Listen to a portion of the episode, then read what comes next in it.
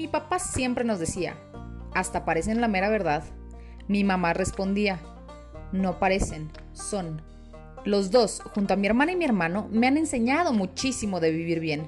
Por eso quiero dedicarles este podcast. Yo soy algo como que la oveja negra o gris o arcoíris multicolor de la familia. Aventurera, profesional, experimentada, ultra racional, irreverente, brutalmente honesta y rebelde al deber ser. Yo soy fiel a ser, vivir, crear y trascender, a apasionarme.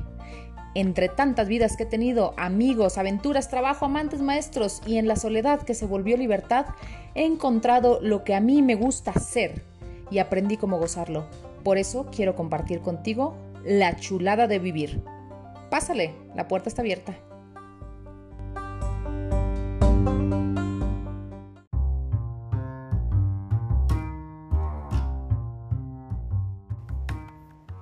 Hola amigos, ¿cómo están? Espero que todo vaya fabuloso. Y pues bueno, muchas gracias por estar acá escuchando este episodio número 7 eh, de este podcast tan maravilloso que es La chulada de vivir. La verdad me encanta el rumbo que está tomando esto porque, este, si bien vamos lentos, lentos pero seguros. ¿No? Este, me gusta mucho porque está siendo integral, es como la vida, ¿no? Hablamos un poquito de eh, lado humano, hablamos del desarrollo de talento en cuanto a los negocios, pues bueno, estamos desmenuzando esta obra de arte, le llamo yo, que es el libro este, de Kobe de las cuatro disciplinas de la ejecución. Y pues bueno, estamos tocando eh, diferentes temas y seguiremos tocando diferentes temas. Espérense también al siguiente episodio que estamos preparando, está buenísimo. Pero bueno, en este caso, este episodio número 7 se llama predicción. ¿Por qué? Porque vamos a hablar sobre la disciplina número 2, sobre el libro de las 4 de X. Y esta disciplina número 2 se llama actuar sobre las medidas de predicción. Entonces, pues sin más, comencemos. Vamos a, seguir platicando. Este, en esta sección del libro, con esta disciplina número 2, eh, nos habla sobre justamente dos medidas. Está la medida histórica y está la medida de predicción. Entonces, si se fijan, nuestro episodio se llama predicción por una de estas medidas. ¿sí? Es como, son como los dos temas centrales. Eh, ¿qué, es lo que miden o qué nos están indicando? Eh, pues bueno, al final del día es como la proyección o nos indica si tuvimos éxito en nuestro objetivo. Entonces, eh, te explico. La medida histórica te indica si la meta que tú tenías, tu objetivo, ha sido alcanzado o no. Y la medida de predicción te dice qué tan probable es que sí alcances esa meta o qué tan probable es que no la alcances. Va de nuevo, la medida histórica es en la que normalmente, este, especialmente en los negocios, es en la que normalmente nos concentramos. ¿Ok? Ese número final, ese sí logré vender 100 de 100 que quería vender, o solo vendí 80, o de hecho vendí 120, ¿no? Y eh, la medida de predicción es lo que te dice si vas a alcanzar o no esa venta. Son como las cosas que puedes hacer para alcanzar esas 100 ventas que necesitas, como ejemplo.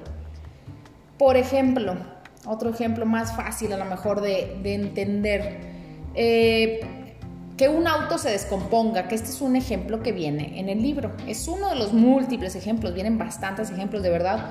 Este, eh, échenle una leída porque como que va a ir quedando mucho más claro todo lo que yo les digo por acá. Recuerden que esto pues finalmente es un resumen. Este, se, sobre un auto, ¿no? Que se descompone. Sería medida histórica el hecho que ya se descompuso el carro. ¿Sí? Entonces, eso es algo que no puedes cambiarlo. El auto ya se descompuso. No lo puedes cambiar, está ahí. Lo puedes arreglar, pero no, no, ya no puedes cambiar el hecho de que se haya descompuesto. Sin embargo, sí puedes prevenir, ¿sí? ¿Cómo puedes prevenir? Pues dándole mantenimiento más seguido, ¿estamos de acuerdo? Apuesto que fue una de las cosas que se te ocurrió. Justamente eso, el darle mantenimiento más seguido, es una de las medidas de predicción. Entonces, eh, normalmente en, en nuestros trabajos, en nuestros proyectos, estamos súper conscientes del número final, de si alcanzamos o no el resultado, lo cual está bien, porque si trabajamos por resultados está bien. Nada más que en el Inter, mientras tanto, tenemos que trabajar bajo otros estímulos para poder alcanzar esos resultados. Y peor aún, si nos ponemos eh, objetivos anuales, pues es muy bueno, es muy bueno. Pero eh, yo te aseguro que si no vas haciendo tu revisión eh, de tareas semanal y tus objetivos mensuales para cuando pase un año, si tú no hiciste estas revisiones semanales, mensuales, etcétera, etcétera, si tú simplemente te pones un objetivo de en un año voy a lograr esto en mi negocio, en mi empresa, incluso en tu vida personal, y no estás haciendo un chequeo regular, te aseguro que no llegas. Porque pues se te va a olvidar. Uno lo deja de lado. Y de hecho, eh, normalmente lo dejamos de lado por el torbellino. Si te acuerdas, el torbellino son estas actividades que estamos realizando día con día y pues bueno, que, que realmente nada más nos, este, nos dificultan la existencia si no las manejamos bien, ¿no? Porque luego ocupan el 100% de nuestro tiempo y pues bueno, esto fue del episodio pasado, lo estoy como recordando un poquito ahorita y eh, justamente la idea es que tu torbellino ocupe solo el 80% de tu tiempo y que este, ya la parte eh, más estratégica de las metas crucialmente importantes ocupen el 20% de tu tiempo. Entonces, en este 20% de tu tiempo tienes que ser súper inteligente cómo lo vas a manejar y es por medio de estas medidas de predicción. ¿De acuerdo? Entonces, bueno, este, tienes que definirlas eh, y realmente abrirlas a manera diaria o al menos a manera semanal, ¿ok? Tienes que ponerte objetivos diarios este, por máximo semanales. Em, Sabes, normalmente nos concentramos en estas eh, medidas históricas porque es más fácil obtener ese número. ¿Sí? Por ejemplo, eh, y es otro ejemplo súper este, claro de la vida diaria, eh, el tema del peso, ¿no? Que todos lo conocemos y siempre lo uso de ejemplo porque en algún punto de nuestras vidas la mayoría de nosotros hemos dicho, este, quiero bajar 10 kilos, ¿no? O quiero bajar X cantidad de peso. Eh, y luego muchas veces no lo hacemos. Entonces, bueno, regresando a este ejemplo este, de nuestras medidas eh, históricas y de predicción, el histórico es cuando te subes a la báscula y te indica 60 kilos. El número 60 es tu histórico, es tu medida histórica. ¿Qué sería tu medida de predicción? Échale coco. ¿Qué crees que sería tu medida de predicción? Si estamos hablando que la histórica no la puedes cambiar porque ya es así, para poder eh, influir sobre ese resultado final, ¿qué podrías hacer? Esa, esa, esa lo, que vas a hacer para eh, poder influir en tu resultado es tu medida de predicción. Si tú me dijiste horas de ejercicio que, este, estoy realizando la semana y eh, menor consumo de calorías, estás en lo correcto. Eso es algo en lo que tú sí puedes influir. Tú ya no puedes influir en ese 60 o en ese 80 que está en la báscula o 120 o lo que tú quieras. En eso ya no puedes influir porque ya está en el pasado. Pero sí puedes influir y pudiste haber influido en hacer ejercicio y en consumir eh, menos calorías, ¿no? Y en consumir los alimentos correctos, porque luego también depende calorías de qué tipo de alimento, ¿no? Por el tema de este, si estás nutrido o no estás nutrido, o estás desnutrido, ¿no? Entonces, este, yo creo que está bastante claro, eh, se ve muy simple hasta que nos toca este problema en la empresa y pues no sabemos eh, definir correctamente cuál sería la medida de predicción. ¿Por qué? Porque es difícil para algunos equipos de trabajo. Primero porque no se conocen, no conocen lo que está pasando en toda la empresa, conocen nada más su pequeño mundo, no se involucran con otras áreas. Y otra razón por la que es complicado es porque estamos súper acostumbrados a ver la medida histórica. ¿Ok? Entonces, eh, pues bueno, medidas históricas ya son historia, está bien, pero este, con las medidas de, predicción, pues es lo que podemos justamente predecir, digamos, el, futuro de cierta manera, pues esa es una proyección, y, e influenciar, e influenciar, ¿ok? Nos habla también ahí este, un ejemplo de una empresa que produce maíz, ¿no? Entonces, este, pues te dicen, tenemos que producir más maíz porque sí tenemos aquí en venderle, pero no tenemos maíz suficiente, ¿no? Básicamente esa, es la idea. Eh, entonces, eh, ¿qué, tenemos que hacer? ¿Qué es lo que tiene este, un fuerte impacto en la producción de maíz? Y pues responden los, los empleados, los que estaban en esta junta, ¿no? Responden, no, pues el agua, o sea, ¿cuánto riego tienen este, nuestras plantas este, de maíz? Entonces hace una pausa este consultor de COVID, de Franklin Covey, y dice, pues sí, nada más que tú no puedes influir como tal en el riego, porque el riego que ustedes usan es por medio de la lluvia y pues tú no puedes influir sobre la lluvia. Entonces, no, o sea, de ahí podemos sacar una, medida histórica este, para ver pues cuánto llueve cuando llueve, ¿no? Este, pero no puedes influir sobre esto, entonces esa no puede ser tu medida de predicción. Entonces, porque no, no podemos influir sobre la lluvia. Entonces, piénsenle bien, ¿cuál sí puede ser una medida de producción? Pues se les ocurrió, ¿no? La calidad de la tierra y la calidad del fertilizante justamente comenzaron a trabajar eh, en el tema del cuidado de la calidad de la tierra y del fertilizante, esto les ayudó a aumentar su producción de maíz, por lo tanto aumentaron las ventas. Entonces se alcanzó y se sobrepasó un resultado. Yo sé que suena súper fácil, sí, de cierta manera es fácil si nos ponemos un poquito creativos, este, nos sentamos, hacemos lluvia de ideas con el equipo, este, lo difícil es que estas medidas de predicción, al igual que cualquier cosa que realmente este, dé los mejores resultados, estas medidas de predicción eh, no basta solo con señalarlas y decir, ah, bueno, va a ser el fertilizante o va a ser la calidad de la tierra. Es algo que tienes que hacer todos los días. Sí, entonces es donde entra y donde tiene un montón de énfasis la palabra disciplina. ¿sí? No, no es algo que este, eh, funcione si lo haces un día sí, un día no. Entonces, este, pues como consejo, muchos, muchos de los líderes se concentran nada más en sus equipos, en los resultados, que es la medida histórica, y pues rey, eso no te va a servir. O sea, te va a servir ya para, o para decirle a, a tu jefe o a los accionistas si llegaste o no llegaste al número pero pues ese factor sorpresa no, no, está bonito, ¿no? Estar ahí tronándose los dedos a ver si sí o si no. También, por ejemplo, nos explica un ejemplo súper claro, y creo que esto sí, este, sí lo sabemos un poco más. Cuando tienes buena comunicación en tu equipo, en tu empresa, esto ayuda, ¿no? Es como en la escuela. Es como, imagínate, estás en, el, en la preparatoria em, y sabes que tienes dos exámenes parciales, o sea, es por semestres, tienes dos exámenes parciales eh, acabando cada primer, el primer y segundo bimestre y ya para el tercer eh, bimestre al finalizar, pues tienes tu examen final.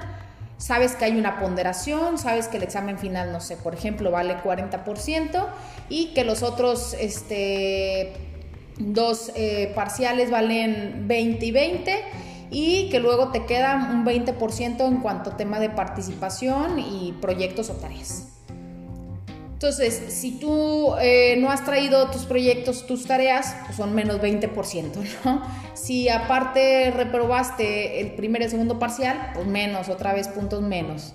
Y pues bueno, ya que esperanza te queda, mejor ya ni vas, ¿no? Ya ni siquiera vas al, este, al examen final, ¿no? Porque pues si ya ves que eh, si este examen final vale 40% y no obtuviste el otro 60%, no lo tienes, pues aunque vayas y te saques 100, no la vas a armar, ¿no? Así de claro es la medida histórica y la medida de predicción. Entonces, ¿qué es lo que tendrías que hacer si en tu primer parcial te fue mal? Pues es súper aplicarte con las tareas para entregarlas todas, es estudiar bastante para tu segundo parcial y estudiar muchísimo para tu examen final para poder lograr eh, una calificación aprobatoria. Si, si, bien no va a ser perfecta, pero vas a, vas a lograr aprobar, ¿sí? Y ya no hay sorpresa. Entonces, esta es una combinación entre tu eh, medida histórica, que es lo que va quedando atrás, que por ejemplo en este caso es tu primer parcial, y eh, las de predicción, que es pues, lo que hay hacia adelante y sobre lo que sí puedo influir. Espero sí estar siendo este, bastante, bastante clara. como te digo, las medidas históricas pues son más fáciles de, o evidentes de, de, obtener, ¿no? O sea, o vendiste 100 o no vendiste 100. Esta te indica si tuviste éxito o no. Pero pues ya no sirve de mucho ya al final, ¿no?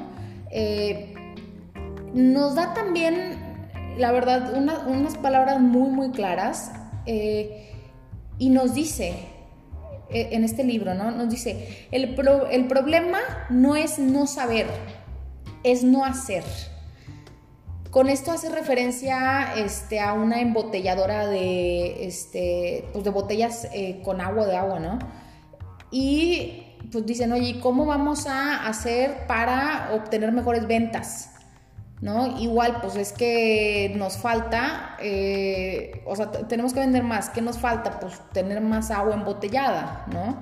Ok, muy bien, pero pues esa es, esa es una medida histórica, saber cuántas botellas tenemos, ¿no? ¿Qué sí podemos hacer para influir sobre la venta? Su conclusión fue eh, tener la maquinaria disponible, porque resulta que tenían este, problemas de mantenimiento, entonces muchas veces no tenían la maquinaria disponible o se tenían que hacer pausas porque pues como la máquina no tenía, las maquinarias no tenían este, pues un mantenimiento, tenían que hacer pausas este, para hacer ajustes correctivos, ¿no? Entonces eh, quedaron de realizar mantenimientos preventivos para disponer de las máquinas más tiempo. Y también algo súper importante fue el factor humano, el tener la plantilla de personal completa. ¿No? Porque no tenían personal completo, pero pues, ¿sabes? No tenían ni máquinas ni personal completo, entonces pues no producían lo que tenían que producir y por eso no tenían eh, producto para vender. Siendo que eh, normalmente podríamos pensar que el, el, el, cierre de la venta como tal, el proceso de la venta es lo importante o, o es lo único importante, lo más importante de la venta, pues resulta que en este caso, como en el caso anterior era un tema de producción, ¿Y es por qué? Pues porque eh, estábamos nada más viendo el número de la venta, que es la medida histórica, en vez de, en vez de voltear a ver la medida de predicción. Eh, el consultor, cuando revisó este caso, les preguntó por qué no lo habían hecho antes. ¿No? O sea, si ustedes tenían la respuesta, ¿por qué no lo habían hecho antes? Y pues todo el mundo dijo, no sé, no sé, no sé. Pues sí, y, es lo mismo por lo que tú no haces lo que, este, pues lo que deberías estar haciendo, ¿no? Que es la dieta o el ejercicio. Pues es porque hacer es más difícil, ¿no?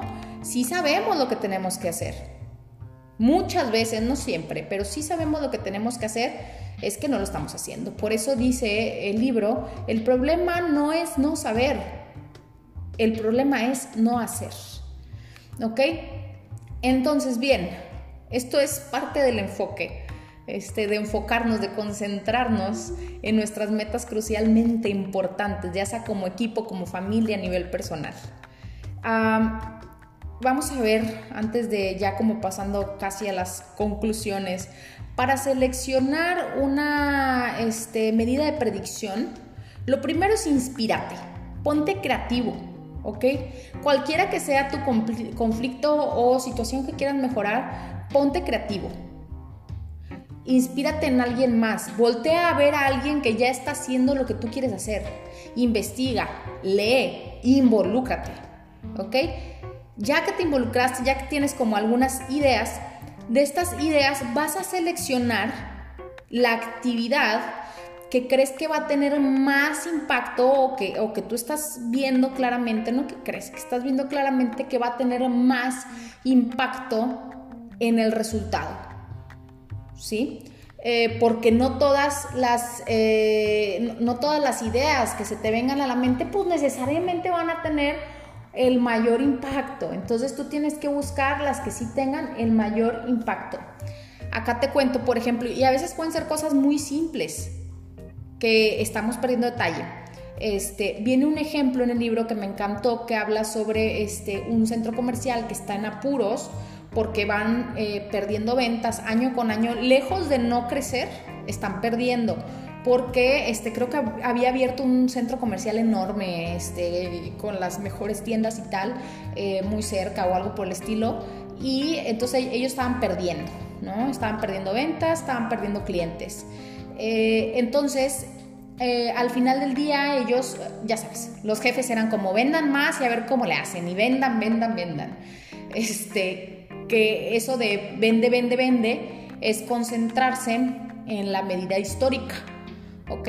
Entonces viene el consultor, este, les ayuda a hacer como este ejercicio de reflexión, se inspiran y eh, por lo pronto ponen como meta crucialmente importante igualar las ventas o los resultados del año anterior. O sea, igualarlos ya, al menos no perder. Este, lo cual me parece bastante inteligente si vas de picada, pues de perdido sostenerte, llegar a un punto de equilibrio. Acuérdense, y, esto fue un tema del episodio cuando hablamos de la disciplina 1, el ser, el intentar abarcar más, o sea, no, no jala, ¿ok? Ser ambicioso está bien, pero pues ambicioso e inteligente.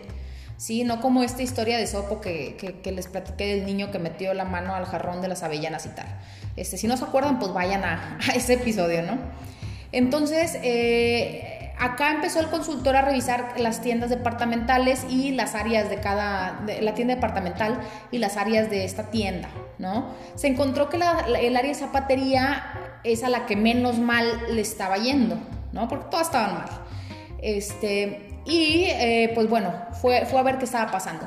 Y se encontraron con que una de las vendedoras estaba haciendo eh, un trabajo, digamos, especial, ¿no? Diferente, que no había caído en esta super depresión que tenían todos y este, esta desesperación, eh, la angustia, ¿no? Vieron que ella de una manera amable y ligando correctamente eh, sus productos, sus zapatos a cada cliente, pues ofrecía más zapatos y daba un mejor servicio. Palabras más, palabras menos, ya sabes, de esas vendedoras o vendedores que te quedas y dices, es una chulada de atención de servicio, básicamente, ¿no? Entonces esta señora le decía, por ejemplo, a su cliente, ay, mire, con este, con este bolso Gucci que trae, yo le podría recomendar estos zapatos porque le van perfectos, son del color, ¿no? O bueno, para esta temporada de otoño que ya viene, estos zapatos seguro en tono X, en tono rojo, en, color rojo, en lo que tú quieras, le van a quedar mejor. Entonces le hacía recomendaciones personalizadas a sus clientes y eh, le ofrecía como todas las gamas de zapatos y sus servicios básicamente. Entonces por eso decidieron que iban a eh, tomar tres acciones muy simples, ¿sí? Eh, estas iban a ser como sus objetivos. Uno, el primero era mostrar cuatro pares de zapatos por cada cliente, haciendo buenas sugerencias, sugerencias ad hoc a eh, al cliente, ¿sí? Que son de, los, son de las cosas más básicas de las ventas. Y yo me imagino que a ustedes les ha pasado, han ido a comprar zapatos y parece que ustedes le tienen que rogar a la señorita o al joven porque les muestren zapatos. Bueno, yo no sé ustedes, pero a mí cada vez que voy me pasa, ¿no? Entonces acá dijeron, vamos a mostrar cuatro pares de zapatos por cliente. Le vamos a escribir una nota de agradecimiento en su ticket, o sea, súper fácil y eh, le vamos a ofrecer abrir una cuenta con nosotros. Esas eran tres cosas que iban a hacer ellos para, este, con esto, con estas medidas de predicción, poder afectar al resultado. Y eh, así fue, ¿no? También pusieron un tablero. ¿Por qué? Porque el tablero es donde vas a llevar tu cuenta de cuánto llevo. Sí, es como otra vez en el fútbol, y es el ejemplo que siempre doy en el fútbol tienes ahí cuántos goles hemos metido y cuánto tiempo nos hemos jugado el partido cuánto nos queda por jugar, ¿sí? Es súper importante estar informado cuánto llevo para que me interese continuar en el juego. Lo mismo acá que estamos vendiendo zapatos. Y eh, bueno, se preguntaban, ¿no? Los, los, managers de la tienda, oye, pero pues, pues, voy a tener que estar arreando a la gente, ¿no? O sea, qué flojera. Y no, no, la realidad es que estos tableros lo que ayudan es, es, a que la gente se autogestione, que es lo que menos hay en, nuestra cultura mexicana, híjole, este, este micromanagement es eh, horrible, porque si los jefes creen que son niñeras, entonces educan a sus empleados a depender de ellos, porque los normalmente los jefes hacen esto porque tienen miedo de perder el control y entonces perder el trabajo y bueno, ya después hablaremos de ese tema, este, pero acá es bien simple, con tu tablero lo que haces es que como gerente puedes concentrarte más en estar analizando los números, la estrategia en vez de estar arreando gente, ¿no? Y este pues bueno, vas a poder administrarte mejor.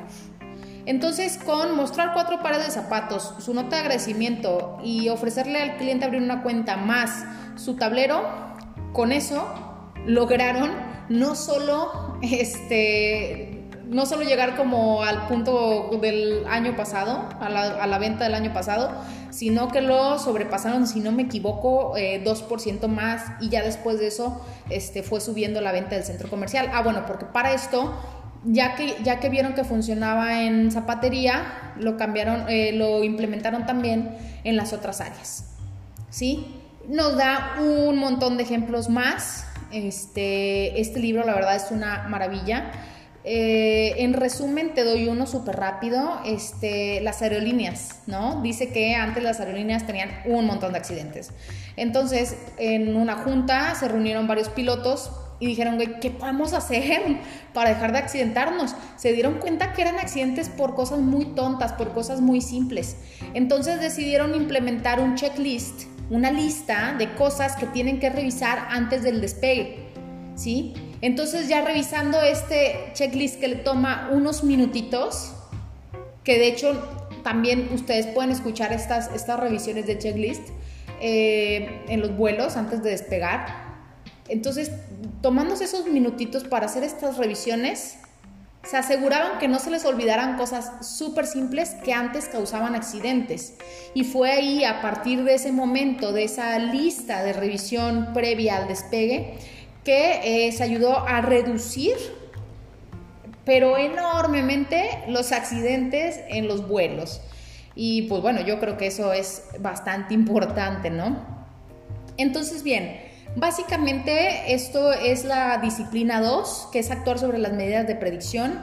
Te dice que no, necesariamente tienes que olvidarte de la medida histórica y perderla totalmente de vista. No, pues obviamente es una herramienta con la que vas a trabajar, pero realmente la herramienta que tiene la influencia sobre los resultados es la medida de predicción. Es esta en la que te deberías de concentrar en todo caso y este, pues bueno, estarle dando seguimiento semanalmente, ¿vale? Espero que haya sido de utilidad esa información que te estoy compartiendo. Este, próximamente, eh, como ya te lo sabes, el siguiente episodio va de un tema este, más personal, va de un tema de tu desarrollo humano y después de, este, eh, de ese octavo episodio vamos a regresar con la disciplina número 3 en el episodio número 9. ¿Ok? Entonces para que lleves por ahí el orden, este, porque eh, varios de ustedes ya me han dicho, oye Gaby, te estás tardando mucho, este, créanme, hago lo mejor que puedo ahorita, el que mucho abarca, poco aprieta. Entonces, pues bueno, cualquier duda que tengas, ya sabes a dónde escribirme, te escucho arroba gabrielagarza.com en Instagram me encuentras eh, como arroba coach Gabriela Garza, de igual manera en Facebook, arroba coach Gabriela Garza, en LinkedIn también. Este, entonces, pues bueno, tenemos varios este, medios de comunicación. Lo que necesites, ya sabes, por ahí este, en mi página también www.gabrielagarza.com está mi teléfono celular. Entonces, este, pues bueno, por ahí me puedes encontrar fácilmente. Te agradezco mucho, que tengas un día excelente. Te amo.